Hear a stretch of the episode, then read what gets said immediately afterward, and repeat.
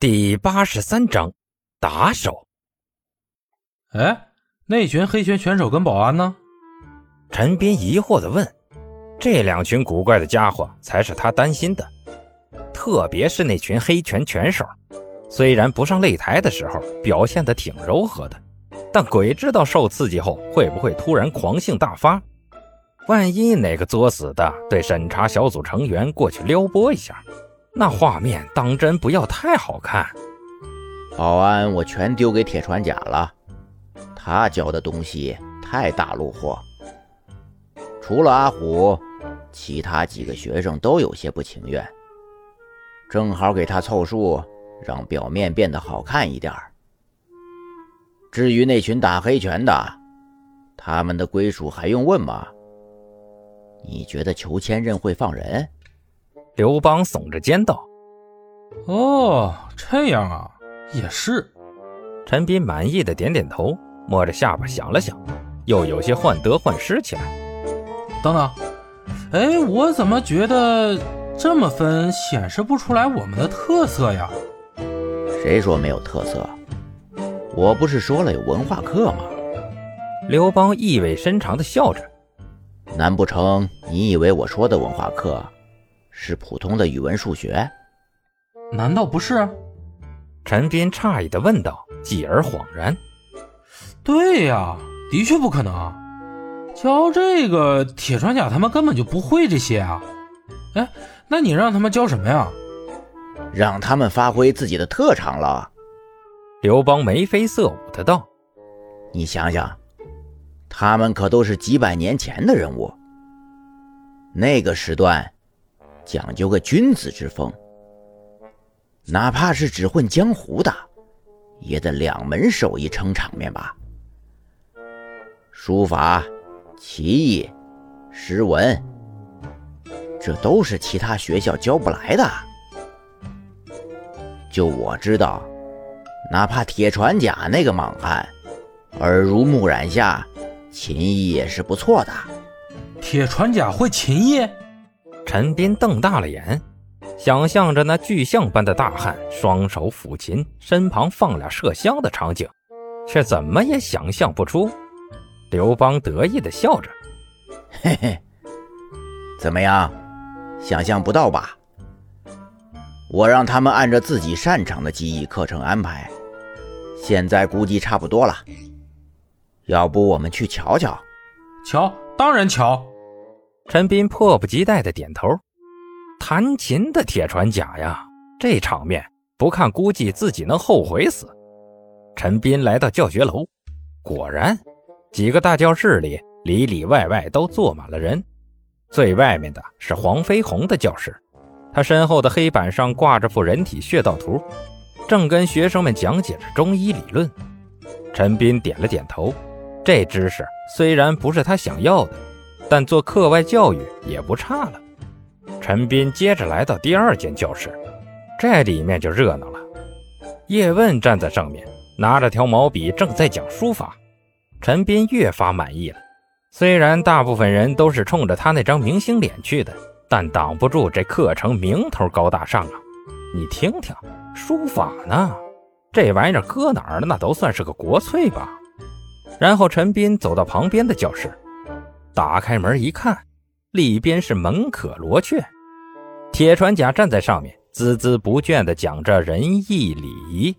陈斌不由得开口打断道：“哎，铁船甲，你不是会琴吗？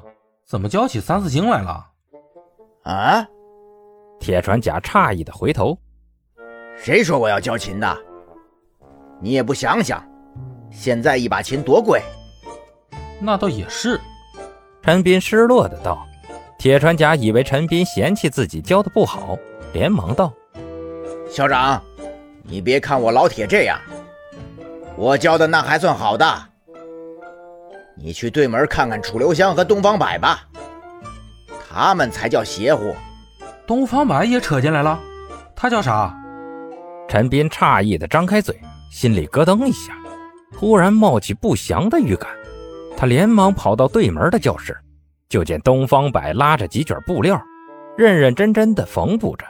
对面哗啦啦坐着几十个学生，愁眉苦脸的跟着拿起前面的布料，仔细一看，不难发现，他们的脚都被定住了，压根动弹不了。东方白正对面的刘伟见着陈斌，连忙转头对他做着口语。陈斌看得哭笑不得，那分明是“救命”俩字儿。陈斌开口打断了东方白的课程：“哎，我说东方老师，您这是怎么让一群大老爷们学这个的呀？”东方白不满的抬起头：“不是刘邦说的，教授最擅长的手艺吗？我就会针线，怎么了？可你也不能……”陈斌咋咋呼呼的说着，话说一半就被东方白的眼神逼退了。察觉到东方白眼里的杀气，明白他现在处于心情不好的状态，陈斌老实的举手投降。见陈斌卡壳了，东方白又把头转向另一个人：“你有时间管我，不如管管楚留香吧。他那课程可是比我惊世骇俗多了。”楚留香？哎。刚刚铁专家也说的他，他能闹出什么事来啊？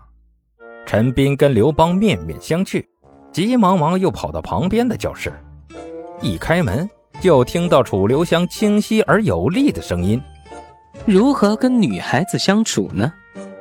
这个首先我们要……”啪！陈斌一脑袋摔在地上，是再起不能。唉，我说三位大佬。你们是来玩我的吧？食堂里，陈斌一脸苦闷地对着几人，眼里哀求的颜色比桌上的酱油猪蹄儿还浓上几分。三字经我忍了，好歹也算是国粹，刺绣也罢了，以后有女学生进来，兴许能用得上。但搭讪女孩子的技巧是什么鬼？这玩意儿一定不能过审的吧？我前些日子得罪你了吗，楚留香？嗯，那个，其实我的课程是如何与女孩子交流的一百种方法。楚留香摸着鼻头狡辩：“就算你会用修耻，这教出来的东西也是一样啊。”陈斌砰砰地拍着桌子：“别告诉我你不知道这玩意儿是违规的。”妈，楚留香尴尬地搓着鼻子，求助的眼神瞄向身旁两人。铁船甲与东方白齐齐低头，好像眼前的食物是从御膳房端出来的似的。但那支起的耳朵，哪怕是披肩长发也掩盖不住。楚留香对这两个损友绝望了。好吧，是我唐突了。我本来是想着，既然网上的人都说我擅长撩妹，那把我跟女孩子相处的细节都教出来，会不会貌似也挺好玩的？指不定能教出几个现代版的楚留香来。不知道啥时候凑过来的刘邦听到这句，笑嘻嘻的接茬道：“嘿嘿嘿，不可能啦！你是楚留香，是因为你那张脸，而不是你了解女人。不信你一个容，换裘千仞那张脸出去试试，保证被人家女孩子骂流氓。”